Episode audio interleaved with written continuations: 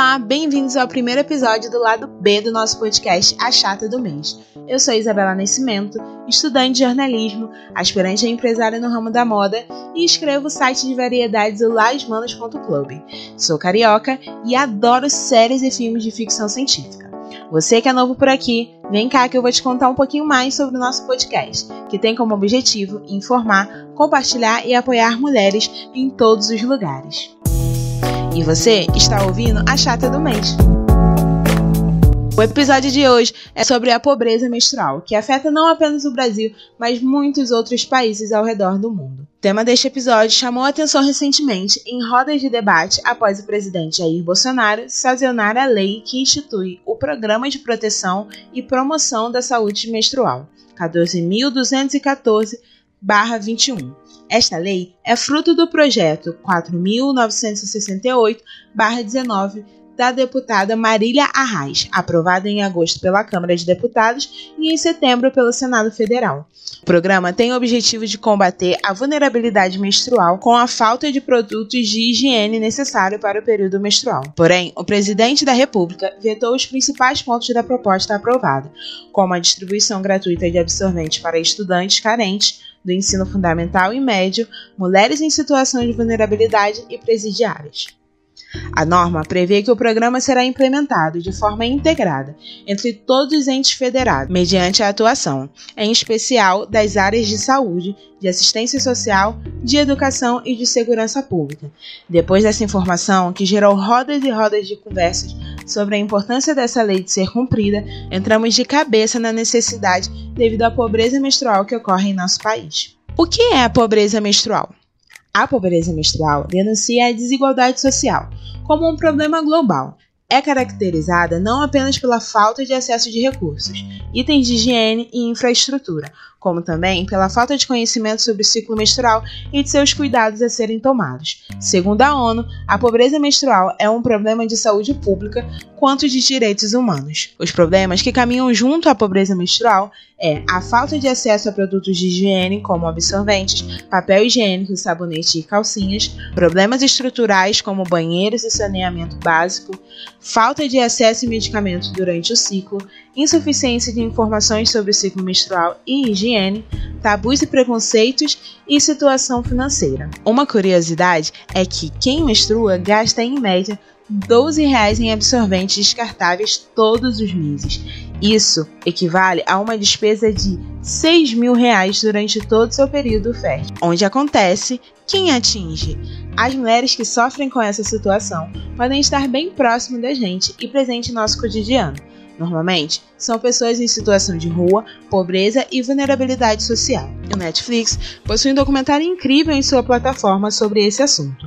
O Absorvendo o Tabu, dirigido por Raika, é ganhador do Oscar de melhor curta-metragem em 2019. O documentário relata o cotidiano de mulheres e meninas indianas em relação ao estigma da menstruação dentro da sua comunidade.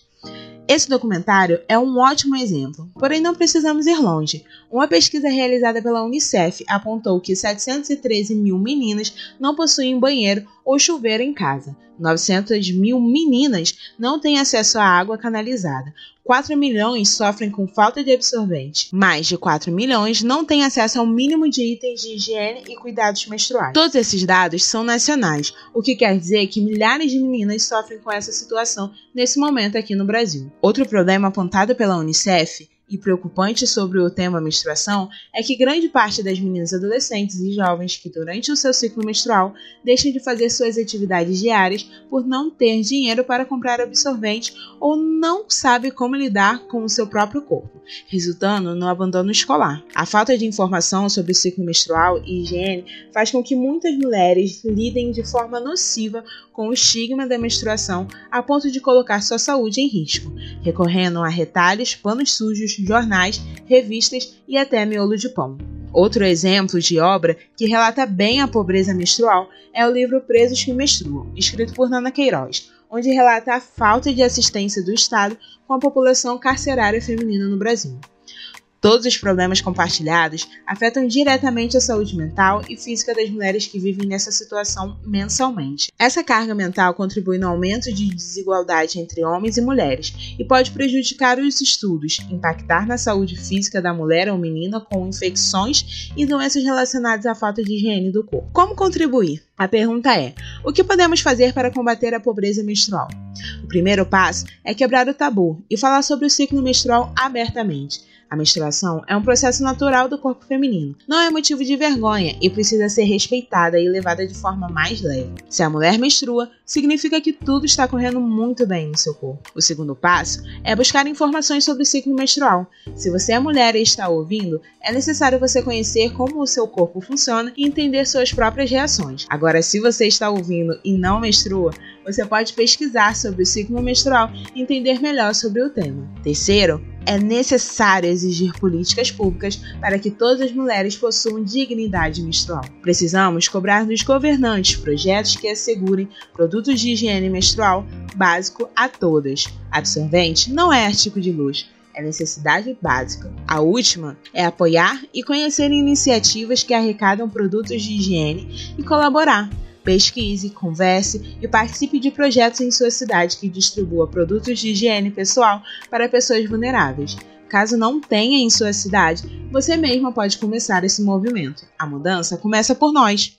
Obrigada por assistir até aqui esse podcast. Espero que você tenha curtido esse assunto e tenha ficado empolgada ou empolgado em fazer algo para contribuir na solução desse problema. Uma informação muito importante: todo o conteúdo usado para fazer esse episódio está na descrição, junto com uma cartilha da Unicef sobre a pobreza menstrual. O nosso podcast possui Instagram e você pode curtir arroba a chata do mês, curtir nossas postagens, comentar, mandar ideias, sugestões, feedbacks e, claro, sugerir temas.